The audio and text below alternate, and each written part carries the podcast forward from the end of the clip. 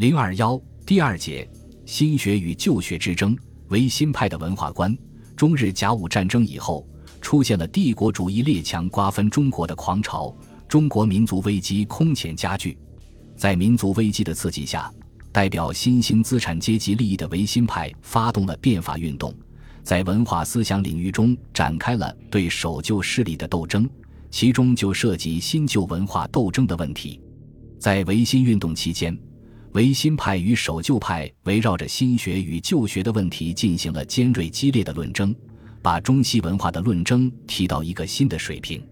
以康有为、梁启超为代表的维新派与洋务派不相同，是由一批具有强烈爱国意识和初步资本主义思想观念的新型知识分子组成的进步政治派别。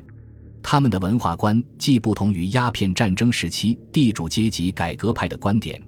也有别于洋务派的主张，揉进了更多的西方社会政治思想的因素，如进化论、天赋人权论、民主自由学说等。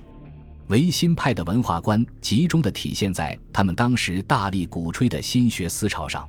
维新派宣扬的新学思潮具有以下几个方面的特征：一是用西学改造中学，与用传统语言和思维表述西学互为一体；二是倡导今文经学，反对古文经学。借以否定封建意识形态的正统性和神圣性。三是复活明清之际的经世致用精神，用新学学说为维新变法服务。四是超越洋务派的体用界限，主张不仅要学习西方的用，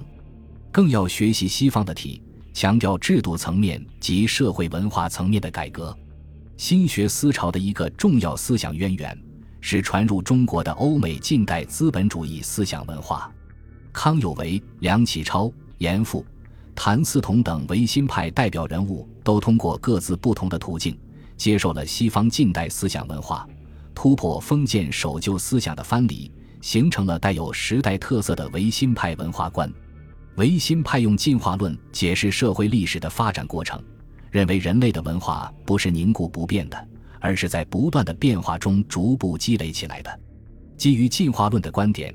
他们承认中国传统文化已经落后于西方文化的事实，具有对传统文化强烈的批判意识。维新派对清王朝提倡的以汉学、宋学、科举八股为基本内容的官方文化极为不满，强烈要求打破封建传统文化的旧框架，通过兼采中西、融汇古今的途径，建立起一个来源广泛、内涵丰富的新文化体系。在对西方文化的认识上，他们承认，西方文化体系中不仅包括声光画电等物质文明，还应包括其制度文明和精神文明。至此，中国人对西方文化开始有了较完整的认识。概言之，资产阶级维新派的文化观与封建士大夫的文化观有着本质的区别。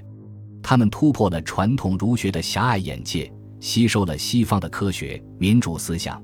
建立起一种以变革封建君主专制为中心内容、汇通中西的文化观念，为中国近代思想文化的发展提供了一个新的起点。中日甲午战争后，由于新兴资产阶级登上政治舞台和维新派文化思想的形成，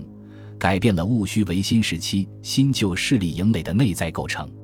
如果说洋务派及其思想观念在中日甲午战争以前还有抵制顽固派、阻挠洋务改革的积极作用的话，那么在维新思潮冲击中体的情况下，他们便和顽固派一起反对维新变法，维护封建君主专制和纲常名教。因此，戊戌维新时期中西文化论争是在维新派与由顽固派加洋务派组成的守旧势力构成的旧学营垒之间展开。他们之间的斗争是新兴资产阶级与腐朽的封建地主阶级之间的阶级斗争在思想文化领域的反应，其激烈程度是以往各次论争所无法比拟的。公车上书之后，以康有为为首的维新志士通过报刊、学会、学堂等渠道大张旗鼓地宣传自己的主张，使中国思想界出现了新气象。守旧势力敏感地察觉出维新思想对圣道、圣学的危害性，便在异教、护圣的旗帜下集结起来，对维新思潮进行围剿。他们的代表人物有洋务官僚张之洞、前国子监祭酒、长沙岳麓书院山长王先谦及其弟子苏瑜、湖南绅士叶德辉、曾廉等。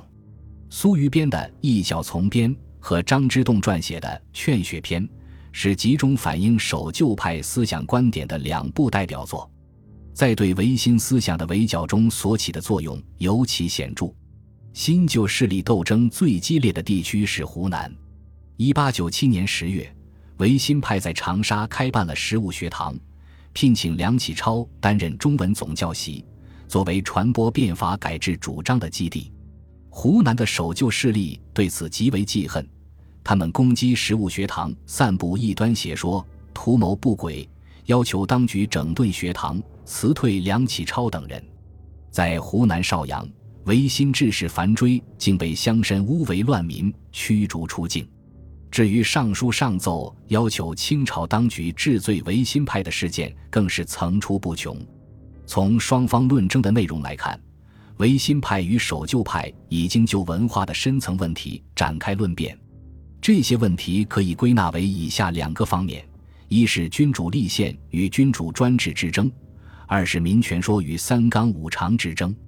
通过对这些问题的考察，我们可以得知中国近代文化思想从学习西医到探求西正转进的轨迹。